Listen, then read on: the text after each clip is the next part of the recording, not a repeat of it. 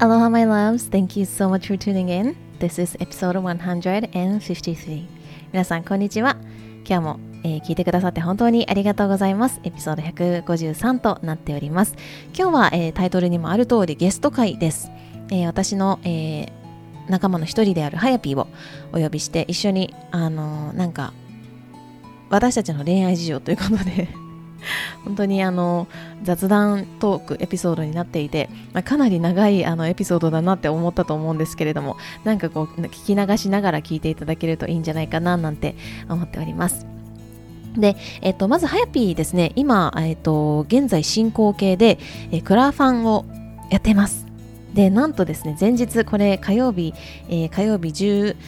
13日ですね、の火曜日の夜の9時半に撮ってるんですけれども、もうすでに105%達成ということで、おめでとうございます。はい。で、えっ、と、まだまだあと2週間、えー以上ですね、あと16日あるみたいですので、あの、ぜひ、あのー、はやぴーのクラウドファンディング、リンクをこの番組詳細欄に貼っておきますので、ぜひぜひ見ていただけたらなと思うんですけれども、はやぴーは、あの、以前もこのポッドキャストのゲゲストとしてあの来てくださってるんですけれども、えー栃木県益子町にカフェ以上の場所を作りたいということで、あのミッドナイトブレックファストというねあのお店を茎屋さんをやられてるんですけれどももう本当に美味しいんですよ。本当に。もう私は大好きであの今回もバレンタインあ今日ですね。ですよね。ハッピーバレンタインズデーですね。今日バレンタインだと思うんですけれどもバレンタインも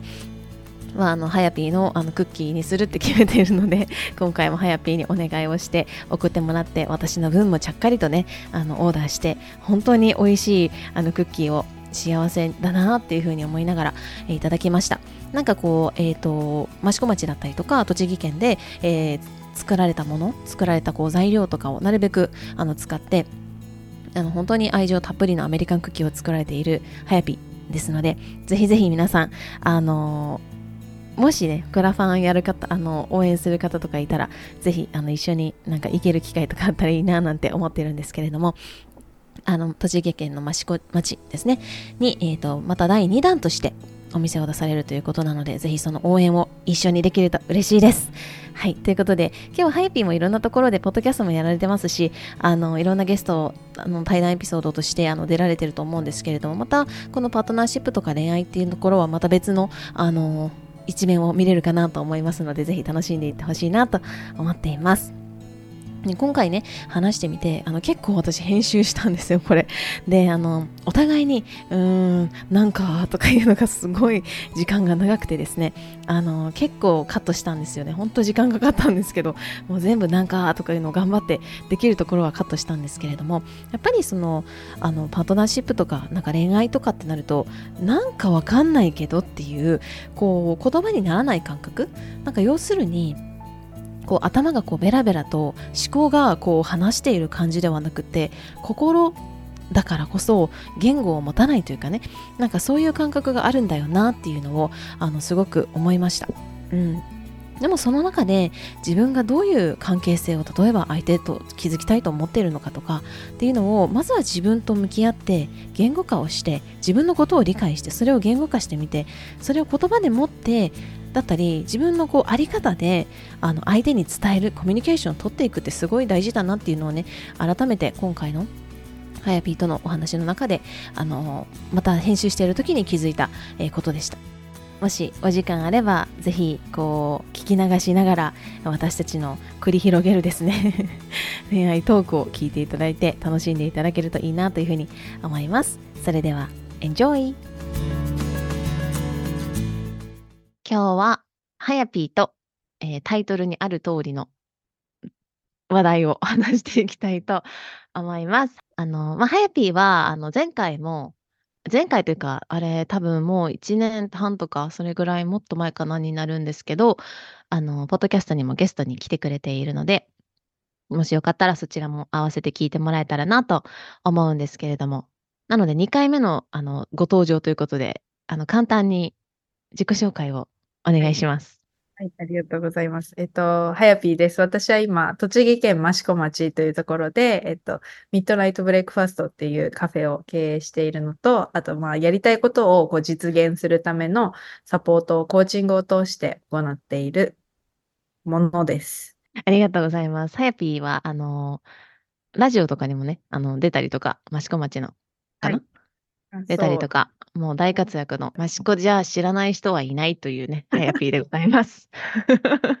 はい。で、あの、はやぴーの、あの、お店で、あの、すごい素敵なお店なんですけど、あの、お店でリトリートやらせてもらったりとか、あとは、京都でプライベートであったりとか、まあ、いろんなところどころで、いろんなね、あの、お話というか、タッチポイントなんて言ったらいいの？がある人です。はい。で、まあ、いろんな話をしてて、なんか私最近結構ポッドキャストが真面目になってきているので、なんかちょっとみんながこう楽しく聞いてくれるような、あの、エピソード撮りたいなって思った時に、はやぴーとちょっと、あの、パートナーシップとか、そういう恋愛事情みたいなのを話してみたいなと思ったので、今日は、えっ、ー、と、その話を一緒にはやぴーとしていきたいと思うんですけれども、どこから始めましょうかね。ちょうど1年前ぐらいに私たちは京都で会って、そう2月ぐらいなんですけど、その時はお互いにフリーみたいな状態、うん、ね。で、1年が経ってっていう感じかなって思います。うん、そうですね。あの、2月に会ったのは、時に、まあ、お互いにそういう話もしてたし、でもその時に私多分言ってなかったんですけど、なんか、今、ちょうど1年半ぐらい経ってるんだけど、その前お付き合いしてた人と、あの、別れて、そこが結構なんかあの、まだ傷が治っていないみたいな状態の時だったから、でも、かつでも、それでもその傷をさ、次の恋愛でさ、なんかこうバンドエイドしようとしてた時期だと思うのね、2月って。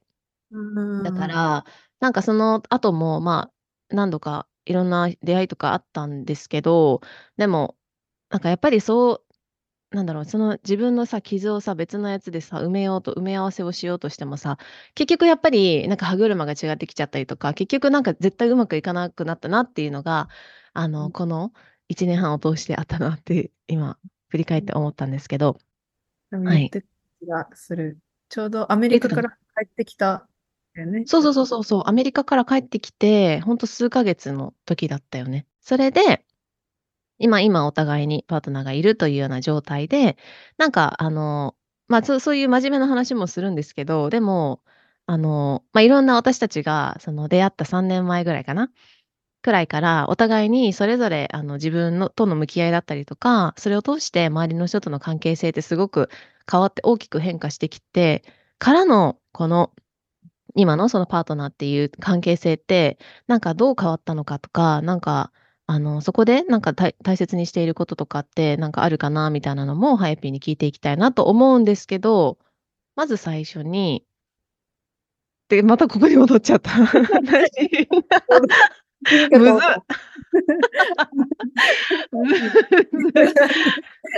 むずい。いいと思いますけど。はいはい。えっと、じゃあえ、じゃあお互いにうん、今、じゃあ最近どうよっていうのを、じゃあ、はやぴに聞こう。大きなボールを渡された感じがする。ほい、みたいな。はい、どうぞ。最近、そう、最近っていうか、なんかこう話したいなって、私もマリーと話したいなと思ったのは、なんだろう、まあ本当にその当時から、あなんか去年のその話した時から、多分私はもう結構割と探してた感じだったと思う。うんうん、なんか結構、あ、出会いがないっていうか。でも、なんか、えっ、ー、と、私今34で、まあ、次35、今年35になる年で、まあ、自分のこの、なんだろう、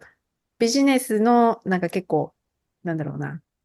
ビジネス的なとか自分のやりたいことを実現に移すっていうところに、もう絶対フォーカスをしようとしてきた、この3年間ぐらいがずっとあったから、ね、同じコミュニティに入ってややり始めた時からもう絶対そこは、なんか自分のプライオリティナンバーワンみたいな感じで来たんだけど、でも、なんかそっちもなんかこう、やってきて、ある程ある程度っていうか、なんとなくこう、まあ、楽しめているような状態が今来てるから、まあ、そこでなんかまあパートナーっていう、その次のちょっと時間が、時間に余裕があるっていうよりかは、まあそういうのにもやっぱこうなんかプライオリティを置いていかないと、多分この先出会いもなくなったりとか、やっぱり、ね、年齢制限的なところも、まあ、女性、私は女性と思っていて、そういうなんか子供が欲しいとか、なんか家族が欲しいっていう、まあ、夢があるので、まあ、なんか結構、もうそろそろ、ちょっと、なんかいい人見つけておかないと、なんか、ね、ゼロからって結構なんか自分の中でもこのなんかハードル高いっていうかなんか、そう、全然もうお付き合いもずっとしてない状態だったから、6年ぐらいかな？わかんないけど。で、うん、だから、なんか本当にいい人探したい、見つけたい、出会いたいっていうのが多分結構この1年間、このフォーカスはちょっとそこを置きたいなって思ってた1年間だったっていう感じ。でも、なんか私、やっぱりその自分の理想って多分皆さんあると思ってて、で、自分、私の理想も、が結構あるから、まあなんか、出会えないじゃないかって思うぐらいの、なんか理想っていうか、なんか、海外にも行ったことがあったりとか、なんかこう海外志向なんかこうずっと日本で日本に固まったこの考え方で生きてきた人じゃなくて、もうちょっとオープンじゃないと多分私のこの考え方とか、なんか生き方っていうのにできないだろうなって思うから、そう、そういうのとか、なんかいろんな、なんかこう自分の理想とするのを、なんかこう、がマッチしない、こう、出会えないっていうのがずーっとあって、っていうのを繰り返してたけど、でもどうしてもなんかそういう人いないかなってずっと探してたっていうのはあったかな、この1年間ぐらい。うん。うん。まあ、出会った人が、そうで、なんか本当たまたま偶然だけど、もうすべてが、なんか自分の理想と同じみたいな感じの人だったから、うん。あーっては思ってるってうん諦めないでよかった。なんか、どっかで妥協もできただろうし、なんか、うん、じゃあその人に合わせるっていう判断もできたんだろうけど、なんかこう、今の、まあ、マネージャーって呼んでるんですけど、マネージャーに出会うまでも、な、何、何かこうね、話したりとか、なんかやりとりがある人はいたけど、なんかずっとなんか、自分の中での違和感をすっごい感じながら、なんか連絡を取ってるっていうか、え、この人、なんか、絶対違うよなって、なんかどっかで思ってんだけど、なんか、でも、なんか、この人と、なんか続けないとじゃないけど、なんかでもそれでも、なんか、この後良くなるんじゃないかとか、この後どうにかなるんじゃないか、みたいな、なんかこう、期待を持ちながら、でもなんか、えー絶対違うよって思ってる自分もなんか中にはいるみたいな、そんなやりとりをしながら、でもなんか、あ、やっぱめんどくさっと思って、もうなんか全部手放すみたいな感じとかで、って感じ。うんじゃあそのマネージャーさんに会う前の、まあ、他にもいろいろいた中で、その人たちはなんか直感的に最初は、な直感的にというか、まあそういう自分がこういう人がいいなっていうふうに思ってる人じゃないけど、うんでも、まあとりあえず連絡取ってみるか、もしかしたら良くなるかもしれないしな、みたいな、その自分の中でのなんか何とも言えない直感は違うんだけど、なんかそこをなんかしん、なんか信じるじゃないけど、信じきれないっていうわけじゃないけど、なんかそう、そうじゃなくて、もしかしたらそ、あの、いい人かもしれないみたいなので、そうそう。続けてたってことか。うん、そうそうそう。ポイントポイント、まあ別に悪い人じゃないから、なんか、ポイントポイント、あ、なんか、じゃあその人がね、何かこう、夢に向かって頑張ってる人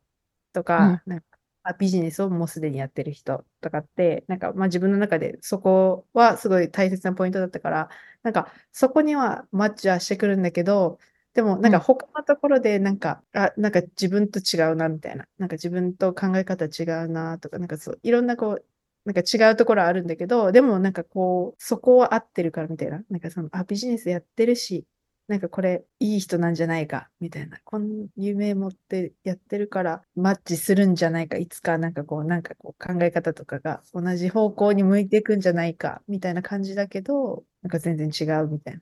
うんうん。じゃあ、マネージャーさんは、あれ？なんか最初から、あ、この人はなんか違う、他の人とは違うな、みたいな感覚があったってこと？うーん、あ、そう、なんかすごいその直感、な、なんかわかんないけど、なんか自分からなんか連絡取りたいって思ったかも。なんかそのうん返事が別に大した話してないのに、なんかわかんないけど、でもなんか、あなんか気になるなーじゃないけど、ちょっと話してみたいなーみたいな感じ。ちょっと連絡続けたいなーって思う感じの人だったかなって感じかな。うーん、なるほど。で、まあ、それで、実際に、あの、深い話とかもしてみて、あうん、なんかこう、心のつながりみたいなのを感じたって感じだよね、多分ね。そうそうそう。なんか、自分がやってることとか、じゃあなんか、なんだろうね。自分がじゃあじビジネスしてますって言っ言って、なんか、すご、な、なんかそういう反応ってあんまり好きじゃないっていうか、なんていうんだろう、なんか、いや別になんか、すごくないわけじゃないけど、えーなんか、うんそうじゃなくて、なんか、わかる？なうんわかるわかる。いや、そ、そこじゃないみたいな。すごいって言われたいわけじゃなくてさ、その先を行きたいんだよね、みたいな。うん、わかるわかる。うん。ただただすごいとか、え、やばいね、みたいな、なんか、あ、すごいね、みたいな。なんか、そ、ち違うんだよな、みたいな、なんか、う。うんん。っていう思いがあるから、なんかそうじゃなくて、で、マネージャーもなんかやってきた人なだから、なんか、もちろんそのリスペクトみたいなところはすごく、なんか、こう、表してくれるけど、なんか、めっちゃいいとか、なんか、そっちなんか、うん、あ、うん。ただすごいねっていうんじゃなくて、なんか、あ、すごいいいね、なんか感覚、あ、わかる、それ、うん、大切やね、みたいな、なんかこう、で、それで結構なんか、その出会ってから、なんか自分の中で変えたなって思うのは、やっぱり自分のことを、なんか、話すっていうの、ちょっとなんか、ジャッジされるかなとか、なんか結構今まで、まあでもなんか言ってきたけど、なんかビジネスしてるとか、なんかこうやって言ってきたけど、なんか全部、なんか思ってることを、うんと最初になんか言おうみたいな、私の求めてること全部言おうって思って、相手うん、に、うん。その仕事だけじゃなくて、自分がこういうことを求めてますみたいな、なんかこういう関係性になっていきたいですとか、なんかこういう人を探してうん、ますじゃん。こういう相手だったらいいな、自分のパートナーがね、という話になった時に、どういう人求めてるのみたいな感じの話を、なんか先にする。で、なんか時うん。間を無駄にしないじゃないけど、今までだったら、まあそういう話になっても、結構なんか濁すっていうか、なんかそんなはっきり言わないで、えーこういう人だったらいいな、みたいな、なんかちょっと無難な言い方じゃないけど、なんかそういう風なうん、言い方。でなんかこういう人で、こういう人で、こういう考えの人じゃないとダメですじゃないけど、なんかちゃんとまあ、なんか自分で、なんか自分でも生きていける人みたいな。自分で、うん、なんか、が何かこうやっていて、なんか自分、私が求めてたのは、そう、なんかお互いに依存することなく、なんか自分でやりたいことをやってて、でも、なんか二人でいれば、なんか別にそれは二人でいいても楽しいんだけど、離れてるから、なんかダメとかじゃなくて、じゃなくて、なんかこう、お互いに楽しいことをやり、やり続けて、その、お互いがいい刺激になる関係みたいな感じが良かったから、そういう人がいいんですよね、みたいなのをもうめっちゃ最初の方から言ってて。で、それに共感してくれたり、あ、なんか違うかうん。もしれないなっていうのが最初の印象？うん。でもじ。多分それって、あの、すごいこの数年とか前の、うん、恋愛みたいなところから、すごい大きな、大きく変化してるところだと思うんだけど、そのな、私と多分、はやぴーさ、結構さ似てるところがあってさ、声が小さいでしょ、まず。あの、今マイク通してるからさ、大丈夫だけど、リアルタイムでさ、会うとさ、え？みたいな、ささやき合う 声が小さかったり、結構こう、なんだ周りのことを観察してるから、自分がその主張しない、しなかったっていうところって結構似ているところはあるのかなって私は勝手に思ってるんだけど、自分がさ、こういうことを求めてますとか、こういう人がいいですっていうのを、なんか言うとさ、なんか、前の自分だったら、あの、そんなことをさ、私が言ってさ、みたいな、なんか嫌われないかなとか、私ごときが言ってさ、とかさ、っていうのがさ、すごい私もあって、だうん。から、その相手に合わせるみたいなことしか多分できなうん。かったけど、でもそういう恋愛関係というかパートナー関係っていうのって、多分結局自分が苦しくなるか、なんかどこかでなんかネジがもうかけ違えて、ネジボタンをかけ違えてしまって、もう最後もうええみたいになるみたいな、ね、感じになるじゃない。だから、その、そこを自分が、その、あの、思ってることがまずさ、明確になっているっていうのもすごい、あの、大きなことだと思ってて、誰でもいいから、とりあえず恋愛したいとかじゃなくて、自分は何をもって、どういう関係性を、深い関係性を築いていきたいのかっていうのを、多分さ、お互いにさ、それぞれがさ、めっちゃ自分と対話してさ、こういう人がいいんだよね、みたいなのを、こう、もう本当にそれを持ってって、うん。うん。かつそれを、あの、コミュニケーションできるというか、あの、相手に伝えて、あなたはそうじゃないなら、あうん。の、お互いにそうじゃないですよねっていう、ね、なんかその、無駄時間を無駄にするっていうともしかしたら違うのかもしれないけど、なんかお互いの時間をリスペクトするというか、う。うんん。っていうのができるっていうのも、なんかすごく、あの、大きな変化なのかなってね、思うよね。なんか前だったら全然もう、もう全然だったと思う。いや、本当だから、それが結構自分の中のハードルが高くて、多分なんかできなかったからこそ、なんかうまくいかないっていうか、こうなんか、後々そのね、歯車合わなくなるタイプの、なんかこう、関係性っていうか、なんかそういう風な感じになってたなっていうのを今振り返れば思う方が好きでいてくれるから、なんかじゃあ自分もこうなんか連絡取り、ね、取ってんのかなってずっと疑ってたりとか、なんかうん。向こうから連絡来るからただ返してるだけな、なのかなとか、なんかずっと疑ってるような感じだったけど、うん今、うん、そう、なんかちょっと怖かったけど、なんか言ってみたら、なんかやっぱその現実変わったじゃないけど、なんかね、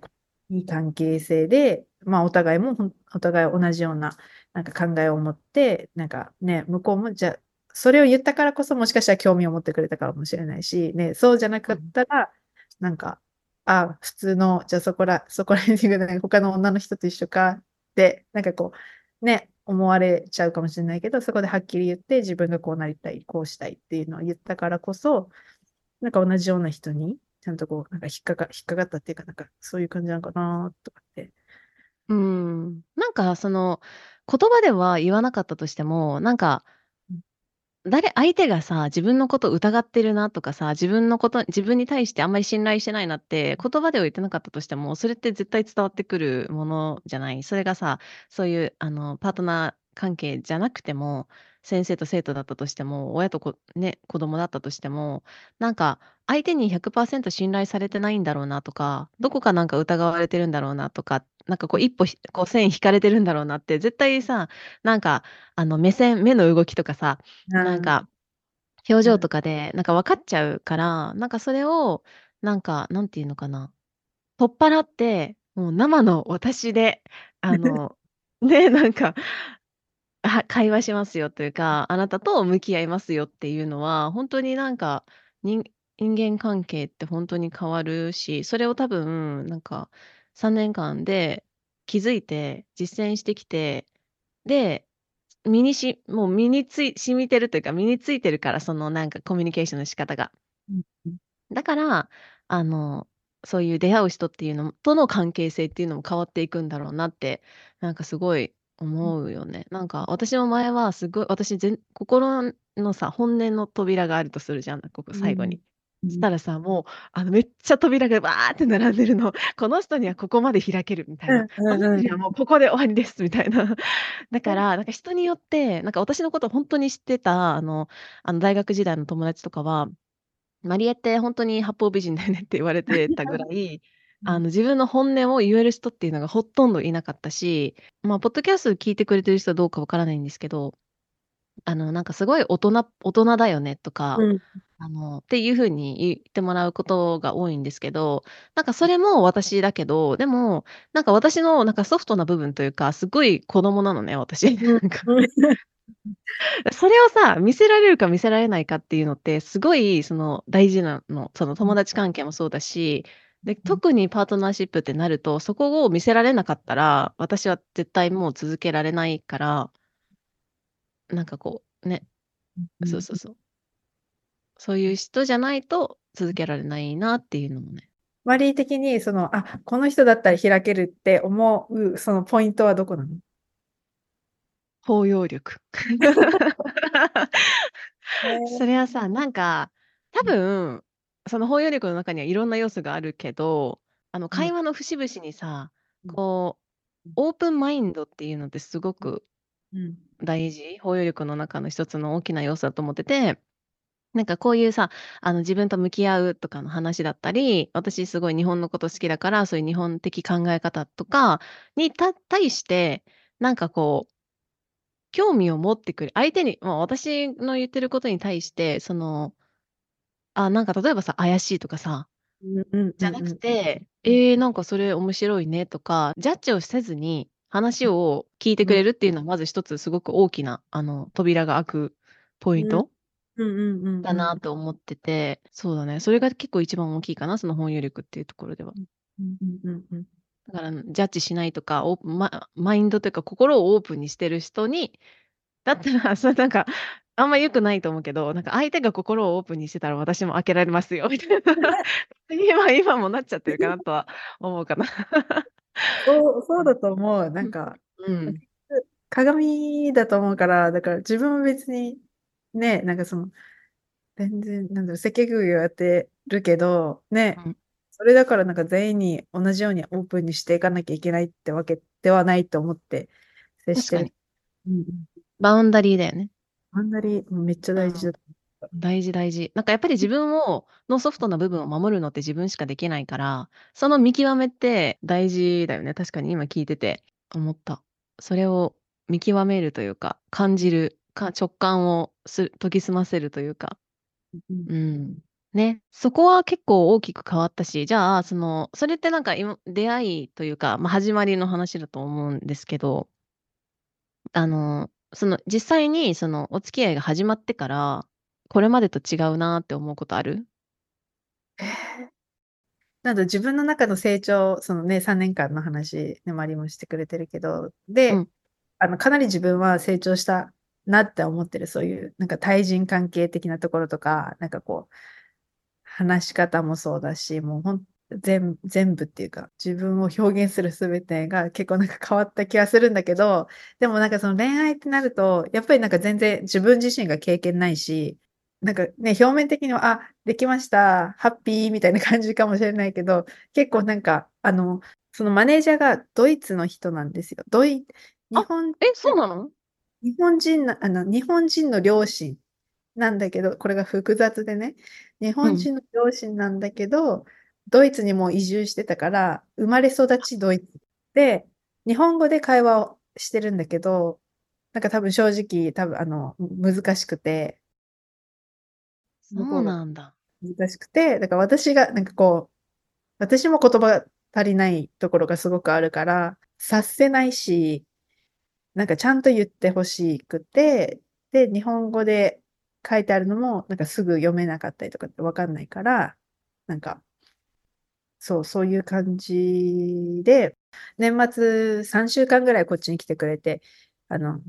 滞在してたんだけど、その中でもまあずっと暮らすなんて私もしたことなかったし、ずーっと一人でこう、ここまで来たのに、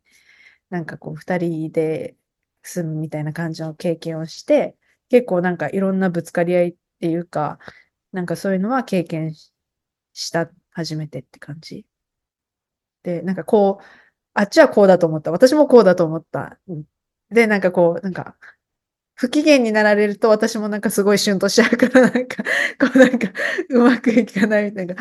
ああ、みたいな。なんかこれ楽しいんかななんか逆に、違う、自分はいいけど、なんか相手がつ楽しくなさそうなのがすごくなんか自分に、こうなんか、シュンとさせるポイントになっちゃうから、うん向こうがなんか、はぁみたいな落ち込んでると、なんか私も、はぁって思っちゃって、かわいい。楽しいのかなって、それが逆に不安にさせるなって。うん。まあ、いろんなことが起きるけど、でもそれでなんかこう、なんだろうな。あ、じゃあもうやめるっていう選択。なんか今だったら、あ、もうめんどくさいやめるみたいな感じだけど、でもそれじゃなくて、ちゃんとなんか向き合って、自分に向き合って、なんでこういうふうな思いになったのか、なんでこういうふうな考えが出てきちゃうのかとかっていうのをめっちゃ、なんかこう、セルフコーチングみたいなことをして、私はすごい時間が必要なタイプで、なんかそういうなんかエモーショナルになったりとか、なんかそうなった時に、なんか自分一人のスペースがほ本当に欲しくて、で、そうなって、冷静になって、なんか考えて、あ、で、なんか自分がなんでこういう感情になったのかなっていうのを、すごい時間経った後に なんか伝えるっていうことを今はすごいしてる。うん、でもそれがすごいなんか自分の中の成長かな。なんか伝え、伝えれなかったから今まで。なあんか大丈夫とか、なんか、なんでもないとか、そういう言葉で終わらそうとしてると、なんか伝えきらない感じで。なんか自分の中で解消しきれてないのに、なんか問題を終わらそうとするっていうか、で、だから、でも自分の中には残ってるみたいな状態。うん。それってさ、なんか、相手に伝えるのが、伝えて、例えば嫌われるとか、相手を怒らせるとっていうのが怖かったのか、それとも自分の感情に向き合うっていうのが、例えば怖いとかめんどくさいとかさ、なんかそういうことをそもそもまず知らなかったみたいなのか、なんかそれって昔どうだった？多分、私はすごいその嫌われることに対しての抵抗感がすごく多く大きい。なんか人に嫌われるっていうのがすごく怖いっていうか。で、それがなんか近くなる、なればなるほど、なんか怖いって感じるんだなって自分で思うんだよね。だからそれが言えないっていう感じ。う。うんん。だなって。なるほどね。そうそうそうそうそう思うんうんうん。なるほど。それでも、でも時間をかけて自分で自分の自分のこう思いだったりとか、なんでそうあの何を伝えたいのかっていうのを明確にした上で、あのその人にあの相手に伝えるっていうことができているっていうのもそうだし、多分それってすごいあのマネージャーさんと相性がいいなって思うのは、そのマネージャーさん自体もそのそこに patience があるというか、そのう。はやぴーはその時間をかけて言葉をというか自分のあの考えだったりとか感情を見つけてそれを後から伝えるっていうそこのさ patience がないとさいやだから今言ってよみたいになるじゃない でもそこでちゃんとこう待てるというかさその相手に十分な時間を与えるっていうマネージャーさんのその素敵な一面もあるよね。うんうんうん。そうね。でも、なんか、ここ最近なんか、うん、私はそれはなんかこう、自分の気分がなんか落ち込んだり、なんかこう、バッドムードみたいな時、入る時があるんだけど、それは完全になんか月のせいだったりとか、なんか生理のせいとかによくするんだけど、なんか、なんかもうそうだよでも。自分のせいじゃないって思うようにしてて。で、まあ、うんそれが、うんそれだったんかなと思う。そのバッドムードみたいなのが最近あって、で、うんすごい落ち込んでた時に、なんか、やっぱりなんか自分の中でこう、ああ、もう聞けない状態になっちゃったりとか、そのね、なんかいろいろ言ってくれるんだけど、なんかこう、よくしようと思ってなんか言ってくれるんだけど、なんかそれを聞き入れられるキャパじゃない状態に入ってしまって、で、それで、うん。連絡を、あ、ちょっと、今ちょっと一人で、なんかこう、落ち着きたいからっていうふうに連絡したん、して、なんかこう、連絡切っちゃったんだけど、うん。そしたら、なんか、でも向こうもちゃんとコミュニケーションを取ってくれる人だからすごいいいなと思ってて、なんかそのエモーショナルに何かを伝えてくるんじゃなくて、なんか、その後、なんか、もうなんか、もう一日ぐらいすっごいバッドムードだったから、なんか、あーって落ち込んでた、あ、なんか落ち込みながらも、でも自分の中で、こう、なんか、自分の機嫌を取ろうと、まあなんかその、なんか音楽聴いたりとか、なんか自分の機嫌を取るとしてたんだけど、まあそれで、まあ連絡をしない状態だったら、なんか逆に向こうも不安になっちゃったっていうのを、なんかちゃんとなんか文章とか、まあ言葉でなんか伝えてくれて、だから、あ、なんか逆に申し訳なかったなって思ったんだけど、でもそういうふうな、なんかこう、会話ができるというか、なんか自分、こう思ったんだよね、みたいな会話がすっごくなんかできる人、それってすっ、あ、これ大切だなって思う。いうや、んそうだよね。なんか、コミュニケーションってすごい、まあ、大事だと、まあ、いろんなそのさ、なんか、love language ってあるからさ、そのコミュニケーションじゃなくてっていう人ももちろんいると思うんだけど、やっぱり言葉っていうのを持って生まれて生きているうん私たちだからこそ、特にさ、その、なんかそういうパートナー関係ってさ、多分親子よりもさ、その密接な関係になるじゃない？なんか人生に影響を与えないわけがない。うん。もう生き方だったり、その人生っていうところで、その、そこの2人のだけの関係じゃなくて、その仕事だったりとか、その他のエリアで与えないわけがないから、そのやっぱりそこに、なんだろうな、お互いがさ、ちゃんと向き合って、こう、どっちかが逆を向いてるんじゃなくて、お互いが向き合って、なんか、話せる関係性っていうのもさ、すごい大事だよね。それがなんか感情的とかじゃなくて、ちゃん、ちゃんとしたっていうか、その建設的な会話ができる。なんか自分はこう、うんこういう出来事があって、こういうふうに思って、こういうふうに考えてたんだけど、どう思うみたいなのを、こう、聞いてくれる。すごい大事。そう、すごい大事だなと思う。なんか私は多分どっちかっていうと、こう逃げるタイプ。なんか、多分そういう、なんかある、あるじゃん。なんかその恋愛のタイプ。あるある。逃避型みたいな。逃避不安。逃避不安型だから多分、ベースが。だから、うん。逃げたいみたいな感じになっちゃうんだけど、まあ、そこで多分なんか、ちゃんと話してくれて、こう、やってくれる人がすごい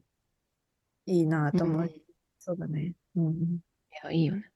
うん。なんか、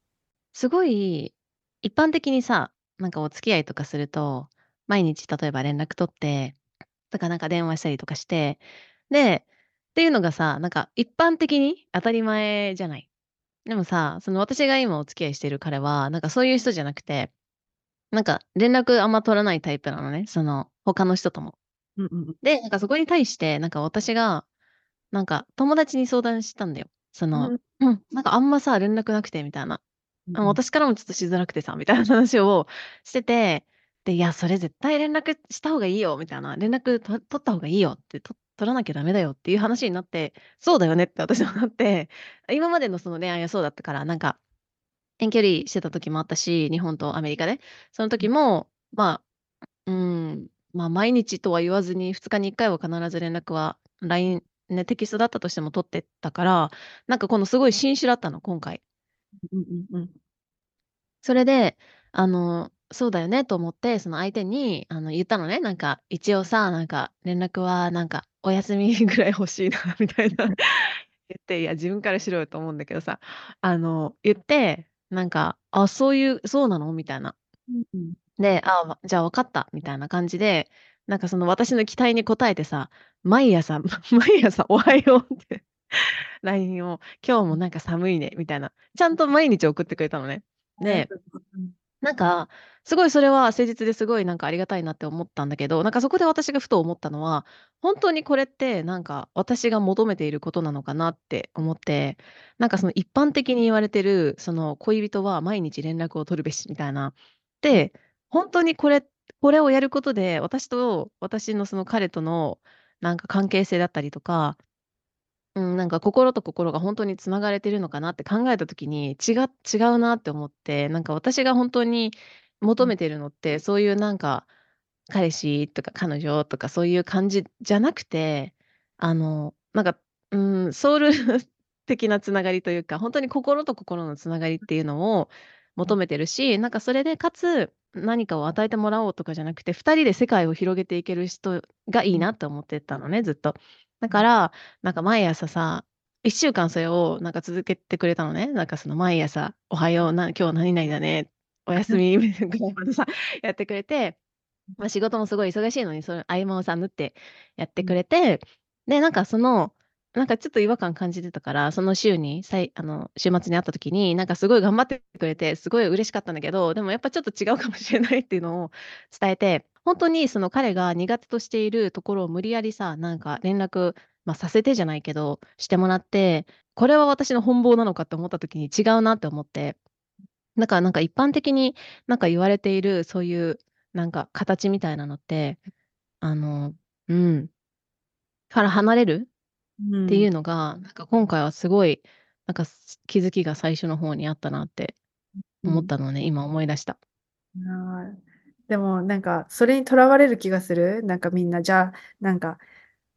あなんかカップルだったらプレゼントあたなんか与えるのが当たり前なのか、ね、こういう時は一緒に祝うのが当たり前なのか、ね、毎日テキストするとか連絡する電話するのが当たり前とかなんかそういうなんか自分の中のイメージがあると辛い？なんかその本心じゃなくてなんかそう言われてるからやるじゃないけどなんかそういうのがある。がする。で、自分もなんか別にそんな頻繁に、私はずっとなんか、え、カップルでそんななんか毎日話すことあんのかなぐらいのタイプの人間で、そんなに頻繁に連絡を取るタイプじゃなかったんだけど、した、したければすればいいし、別にっていうタイプの人間で、うん。でもなんかそれはなんか周りからしたらなんかお、かしいとか、えー、そうなのって別に連絡しなくても大丈夫なの？みたいな言われるけど、うん、なんかやっぱり自分の感覚とか自分がどう思うかどうしたいかっていうので、そこはパートナー同士とね、話してやっていく。話で、なんかそれを周りがこうだからとか、こういうふうのが当たり前だからみたいなのに合わせてやんなくてもいいんじゃないかなって。なんか逆に今はなんかすごい情報も多いしさ、なんか華やかな部分しかなんか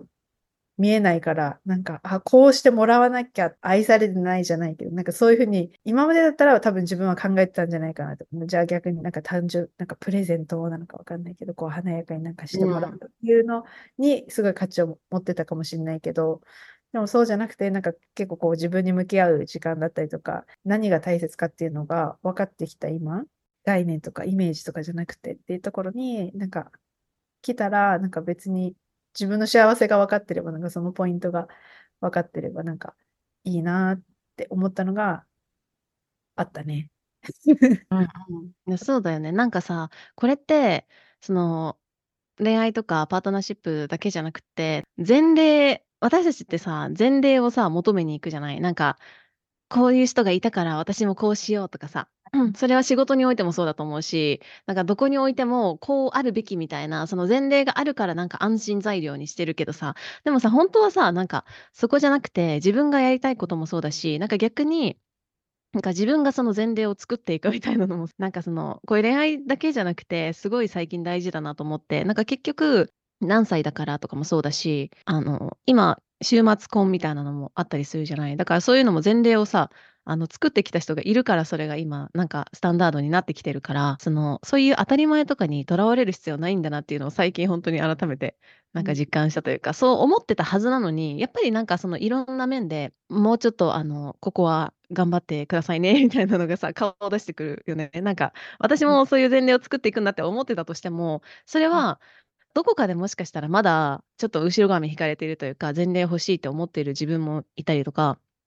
するんだろうなっていうのが思うし、なんか本当にこういう恋愛関係とかってさ、特に本当にめっちゃ、そのその人の、うん、なんか柔らかい部分に触れるわけじゃない。人の柔らかい部分に触れるからこそ、なんか自分がすごいなんかもう見えてくるというか、自分にこう自分が見てる世界が本当にその、彼がなんか体現してるんだろうなってすごいね、思うよね。うんうんうん。うそう、今まで、まあ若い頃とかだったら、やっぱりこうなんうか、ん。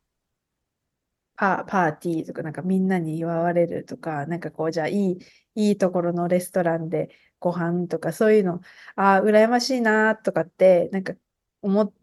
たり、まあ今見ても、あ、すごいな、こんなところでね、なんかカップルディナーしてるんだとか、なんかね、いいな、二人でこんなね、いいとこ行けてって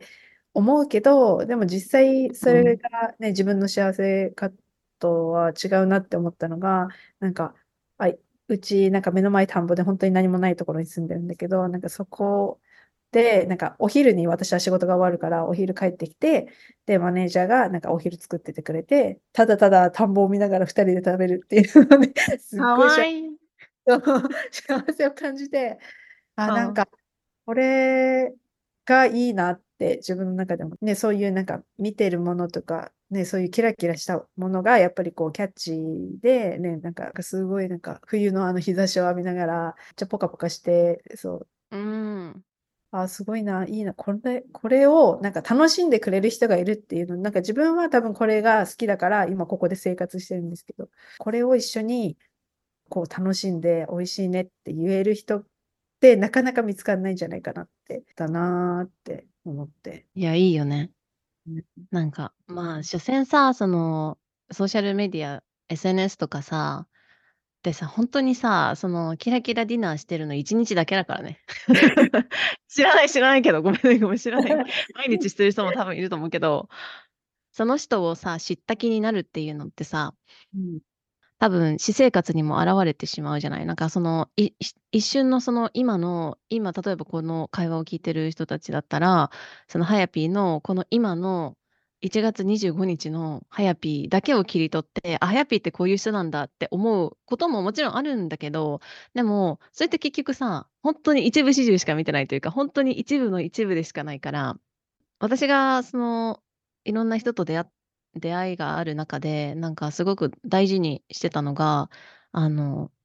なんかその人の心を見るっていうのをすごく大事にしてて、何歳ですかとか、見た目とか、どういう趣味ですかどういう仕事ですかっていうのってさ、結局自分の中にあるさ、なんか一般的なものに、なんかボックスにさ、あ、この人は何歳でこういう仕事をしていて、こういう人だろうなって勝手に決めつけてしまう。うん、だけど、なんかそうじゃなくて、その人の、まあ、瞳の奥に秘めてる色は何ですか？みたいな感じで、なんかそのどういう人なんだろうっていうのを、なんかそういう社会的なレンズを通してじゃなくて、自分のこう心で見に行くみたいなのはすごい大事だろうなと思うし、なんかそれをやり始めてから結構、なんか出会う人も変わったなって思ってて、多分その最初そういうど何歳ですか？外見どういう人ですか？どういう仕事ですか？の時は、相手も多分そういう風に見てたと思うの、私のこと。で、なんか私が、なんかこの人全然なんか深くないみたいな、深いところ全然こう見ようとしてくれないみたいな感じだったから、でもそれを自分から変えてみると、やっぱりなんかすごい世界、見える世界が変わったなって思ってるかな。あ、でうん。もなんか、その、私もなんかずっと出会いがなかったから、なんかそういうオンラインのデーティングアップとか使ってたけど、なんかそこが一番最初のなんか会話だと結構ちょっとなんか私はそこで見てないから、なんかすごいあ、嫌だったんだよね。なんか何歳なの？とか、ね、その、あ、なん、年は出てるのかわかんないけど、なんか仕事何してるの？で、なんかそれで、なんかまあ自分でも思い込みがあるのかわかんないけど、ジャッジされる感をなんか思ってしまうから、中身を知ってからそれだったらいいけど、結局外側のタグがたくさんあるから自分たちの中で、その中の一つで見られるのかなっては、うん、確かに思うかも。うん。ね、そうだよね。初めて会う人とかと、あ、なんかさ、その不意に会う人の方がさ、なんか、そういうこう自分をガチガチにさ、固めてないというか、うん今から会うぞみたいなんじゃなくて、不意にこう会う人が良かったりしするから、なんかその、とりあえず、なんかそういうのを捨てて、とりあえず楽しもうみたいな感じで行くとさ、なんか 私はこんそういうのがあったかな。なんか別にもともとそういうあの名目で会ってないから、この今の彼とは。だから、あとりあえず行くかって感じで、楽しもうっていう風に言ったら、やっぱりその場を、そういうメレンズというか、多分そういうレンズは私の中にもまだ存在してるけど、そのレンズを取りあえ、メガネを外して、その場を楽しむことができたし、その人との、なんかこう、柔らかい部分に触れることができたなって思ったのがあったかな。うんうん。だからそれも、そういうところも多分3年前の自分だったら全く分かってないというか、言っても多分頭では分かると思うんだけど、それを体感として、それを体現できなかったと思うから、やっぱりこの、なんか向き合いというか、自分の本当にこう見たくないところまでも、まあ、見見ることができたし、それはやっぱり人との関わり合いで見ることができたから、なんか一人じゃできないじゃん。なんか多分もう心折れてできないとか、なんか、まずそもそもそこの深いところまであるって知らないからさ、自分が。だからガイドしてもらって、なんかここまで3年経つとこうなるのかって、なんかね、すごい楽しみだよね。だからある意味さ、3年、まだ3年だからさ、うんうん、人生まだまだ長いし。ある、そうう。ん、もうそう、パートナーシップとかまだより深いんだなっていうのはあるから、すっごいなんかいろいろな面で、なんか弱い自分だったりとか、なんかいろんな自分が出てきて、なんかすごい自分自身も今向き合っている最中。うん、それをなんかまあ受け止めてくれる、そう、マネージャーがいるから、まあだ出してもいいって思える人だから、これからまあ成長していくだろうなって自分は思ってるかな。うん、うん、そうだよねうん。確かに、そう、なんか相手、まあ自分も100%じゃないし、常に。常にアップデートをかけてるからこそ、相手にも、相手もそうなんだっていう、相手もその、そういうフェーズにいるんだっていうのを、なんか思えば思うほど、それですらさ、なんか自分のさ、過去の日記とか見てたらさ、なんか愛おしくなるじゃない？なんか、ああ、もうこんな、こんなことに悩んでさ、とかさ、こんな風に思ってたんだね、みたいな風に思うから、なんかそれをなんか相手にも反映させるというか、相手も今、そういう人生のタイミングにいて、それをこうさ、包み込むみたいなのって、自分を満たしてないとできないと思うし、自分が相手に満たされたい、こうされたいって思っている段階では、相手を満たすというか、包み込むことはできないから、がお互いを、お互いがね、そういう、お互いのブランケットであったらいいなって、私は思うかな。さっきの話で思ったのが、やっぱりその知ってる情報と実際にやるかって言ったら、なんかそれもまた違うなって。だからそれをやらないと、うん、なんか結果が変わんないっていうのをすごい実感した。ね、いろんな恋愛情報とか、ね、いろいろこう、なんかいろんな人の話を聞いたり、恋愛はこうしたらうまくいくなのかね、こうしちゃダメなのか、いろいろ聞いてきたけど、そこでなんか行動を変えない？ただ知ってるけど、怖いからやらないとか、なんかやってたら結局変わんないけど、でもそこでさっきね、言ったようにちょっとレンズ外してみようとか、ね、自分の今までの回と違う行動をしてみようってなった時に、やっぱまた違う、なんか結果っていうか、ね、が出てきて、うん、なんかそれかなって思うかな。うんうん。まあそうだよね。ねこれは年齢的なところももしかしたらあるのかもしれないけど、やっぱり、なんか恋はさ、盲目って言うじゃん。ちょっと恋愛モードみたいになった時に、なんか、今のその、な全部取っ払った自分が今のその言った話なんだけど、やっぱり始まりって、そういうそれこそれあの連絡頻度とかさ、なんかそういうのをになっちゃうんだけど、でもやっぱり肩の力を抜いて、あの向き合うと、なんか自然体の関係性になれたなっていうのはすごい思うから、なんか、まあだって一番近いからさ、自分みたいなもんじゃん。だからさ、見えないよね。なんか盲目っていうよりも見え見えませんみたいな、ちょっと近すぎて 見えませんみたいな 感じだよなって、うん、思ったかな。でもじゃあなんか、マイピーがさ、あ、ごめん。えどういう時に、あ、盲目だなって思うの？いや、だからその始まりの時とかさ、うんなんか、あの、それこそ、え、なんか、どうしようみたいな。なんか、その連絡頻度もそうだし、じゃあ具体例が全然出てこない今。でも、うん、ちょっと最初の方かな。最初の頃は、気になるなんな。そうそう、なんか、え、どうしようみたいな。え、なんか私から言った方がいいのかなとかあさ ね、そういうなんかさ、なんか3回目までみたいな言うじゃない？なんかそのデート3回 そういうのでさ、え、次3回目だけどどうするよみたいな。実際に3回目に遊んで夜とか、え、このまま帰る？みたいな。なんか、え、えーこれ何もなかったらどうしようかな？みたいな。うん だから、なんかそういう、今から、あの、本当になんか、リラックスした状態で考えると、別にその3回目なのか4回目なのかどどうでもいいのに、その時は3回目が一般的にスタンダードって言われてるから、みたいなのとか、まあ、そういうところで、なんか、盲目って言われてる意味とはちょっと違うかもしれないんだけど、その恋愛に飲まれてたなって思う、最初の頃は。えだけど戻ってきた。は い自分の立ち位置戻ってきた。うんそうそう、そんな感覚です。えーなるほどうん。面白い。うん。そうね。だからなんか、まあいろいろ今1、1時間ぐらい話したんだけど、なんか、ハイピーが一番うん、なんか大切にしていること、パートナーシップにおいて、一番大切にしていることとかある？大切にしてるのは、なんか、その、依存とかそういうのがしたくないっていうか、じ、自分は自分でいたいから、なんかそこは、そこじゃない自分になったら、なんかこう、ダメだなっていうか、って思ってるんだよね。だから、その、じゃあ、今までとかだったら、なんか、依存っていうか、こう、なんか自分が不安になったり、なんかこう、あ、なんかこの人離れちゃうんじゃないか、じゃないけど、なんかそういう不安になっての行動になったり、なんか不安で、こうなんか携帯離せなくなるとか、なんか、そうなったら自分じゃないなって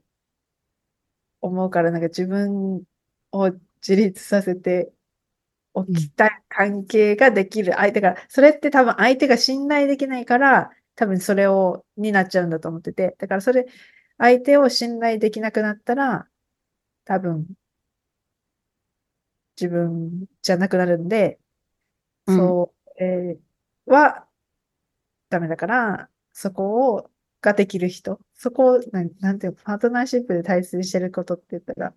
あれだけど、うん、信頼すること、うん。信頼できる人？とか、うん。まあ、相談できるとか、話せるとかっていうのは、すごい大切かなって思う。うん。信頼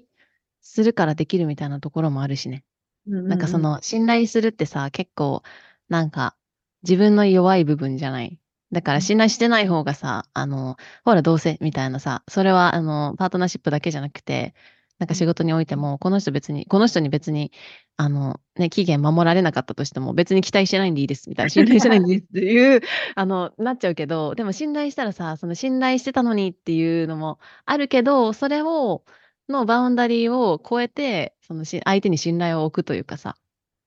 ていうのも、まあもちろんそれはお互い二人の、なんか、ね、なんだろう、二人のエフォートっていうかな、努力だけど、その信頼をするっていうのも大事だし、それもなんかソフトな部分だよね。うん。いや、でもまあ、結局今聞いてて思ったけど、まあ、信頼のためのなんか会話とか、やっぱコミュニケーションはすごい大切かなと思う。た、うん、まあ、私たちは、まあ、遠距離だからっていうのも、まあ、みんな距離はあるだろうからな。別に遠距離、距離なみんかったら、な 距離はある。ま まあね、物理的距離はあるよね。そうそう、住んでなかったら、一緒に住んでなけれ間ば、違いない。距離あるから、別にそれが遠距離だろうと、な、じゃなかろうと、なんか、見えないところにいれば距離があるから、あれだけど。うん、間違いない。間違いないです。私もだって、電車で5分ぐらいの距離にいるけど、だって距離あるもんね、5分だって。まあね、それだったらまっすぐ会えるっていうあれはあるのかもしれないけど、でも、うん。なんか、私は別に、うーん、そうだな、なんかそこ、きょ心の、なんかちゃんと、なんて言うんだろう。自分にとっては、その、きなんか別にそのすぐ会えなきゃいけないとかそういうんじゃなくて、なんかもうこ心がつながってる、そのソウルみたいなところでつながってる感じがあるから、別に私はそれはそれでいいと思ってるタイプなんで、そう、それがあれば私は大丈夫だなって思うな。うん。そうだよね。うん確かに。大事。うん。うん。なんか私は、あの、その人の目を見るというか、その人との時間に100%向き合うっていうか、そうんの、ずっと一緒にいたらさ、なんか、話してても、なんかどっか自分がポンって違うとこ飛んで、意識が飛んでたり、あの、あのスマホ見てたりとかさ、するけど、そうじゃなくて、なんかその2人のこの時間って、もしかしたらもうないかもしれないっていう、そその考え方っていうのはすごくなんか大事にしたいなって思ってるし、なんかその人の心にその触れてるわけだから、その一緒に2人でいる時間は。だから、その時間も、その時間を、あの、本当に心から大切にするっていうのは、なんか大事にしたいなって、うん、思ってるかも。でもこんなことは多分前は思ってなかったし、なんか私のことを褒めてくださいとか、私のことを見てくださいって思ってたから、昔はね。ね、ううんん。うん、な認めて欲しかったんだと思う。多分その、あの、一番近い存在に、私は頑張ってるっていうのを。うんだけど、それは自分でもうできてるから、その自分は、なんかその、誰に認められなくても、私が自分が知ってるからいいんだって思ってるから、その、それを相手に求めないし、その二人の時間っていうか、その、あい二人二人での、この今という、もう二度と戻ってこない時間っていうのを大切にしたいな、めっちゃお腹鳴ってる、なんか大切にしたいなっていうのを、なんか今は本当に、うん、大切にしてるかな。うん。いや、ね、でも、こんな、うん。それはすごく思うかも。なんか、なんだろうな、自分がそのパートナーいない時とか、なんかそのね、接客業やってるから、結局ね、カップルとかでこうやって来る人たちがいるけど、なんかこう一緒にいるのに、どうしてもなんか携帯二人でいじってるとか、なんかね、なんか待ってる時間無言とか、なんかそれってすごい寂しいなって自分の中で感じてて、なんか、せっかく、で、まあそれをね、マネージャーに言ったら、でももう多分空気みたいな存在だから、なんかそういうふうになんかなっててもいいって思う人もいるらしいよみたいな話はされたんだけど、でもなんか自分の中では、なんか、せっかく二人でいるなら、なんかね、携帯いじってふわーってなんか、こう、た、たの、楽しんで、楽しんでるのかなって、まあ、勝手なね、私のこっちの見方になっちゃうけど、ね、うん。楽しいかもしれないけど、でもなんか自分だったら、なんかそうじゃなくて、ちゃんとなんか、こう、携帯じゃなくて、今そこにいる人に向き合って、ね、話す、ね、何か話すことだったりとか、なんかね、会話をしてたいなっていうのも、私は、うん、思ってたからすごく共感する。うん、そうだよね。なんか、その前の、あの、お付き合いしてた彼の時に、もう別れるって分かってて、で、その分かってる状態で、まあ、一緒にいる期間があったんだけど、でもその時に、なんか、あの、まあ、結構その時いろいろ忙しかったから、なんかスマホを家に置いて、あの、私だけスマホを置いて、あの、一緒に、あの、まあ、ご飯を食べに行くっていうのをやった時に、すごいなんか体験だったの。なんかわかんなん、かすごいそのクオリティタイムというか、うん、めちゃくちゃす素敵な時間だったなって思ったし、なんかそれをもって、なんか2人で過ごしてる時間っていうのは、本当に相手のことを見て、相手の目を見て話すとかを大切にして、本当に良かったなって心から思ってるからこそ、なんかそれが、その別れるとか別れないとか、もしかしたら明日会えないかもし、明日も明日以降会えないかもしれないみたいなことってさ、そんなに命の保証ないからさ、あの誰しもあるじゃない。だけど、それを本当になんかやってよかったなって思うからこそ、なんか、あの、今の、まあ、パートナーもそうだけど、まずそもそも、いハヤピーとのこの時間もさ、なんか100%心からなんか、うんなんか会話をするみたいなのができるとさ、うん人生変わるなっていうめっちゃぼんやりした言葉になっちゃうんだけど、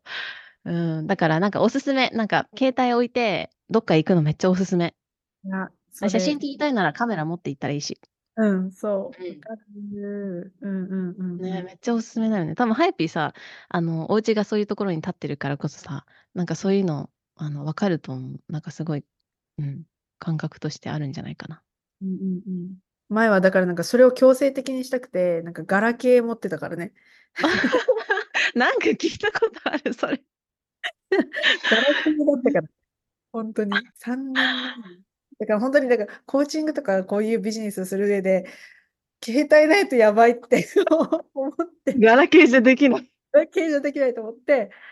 でそっからのなんか iPhone、あ、今12ミニなんだけど、なんうんそれ前は多分 4S とかでうん飛んでるから、なんかもうグレードアップがめっちゃ飛んだね。めっちゃターンってジャンプ。何何何何みたいな、何が起きたんですか？月、月、こんな明るく撮れちゃうの？みたいな、もう、いや、補修しすぎみたいな感じで、確かに。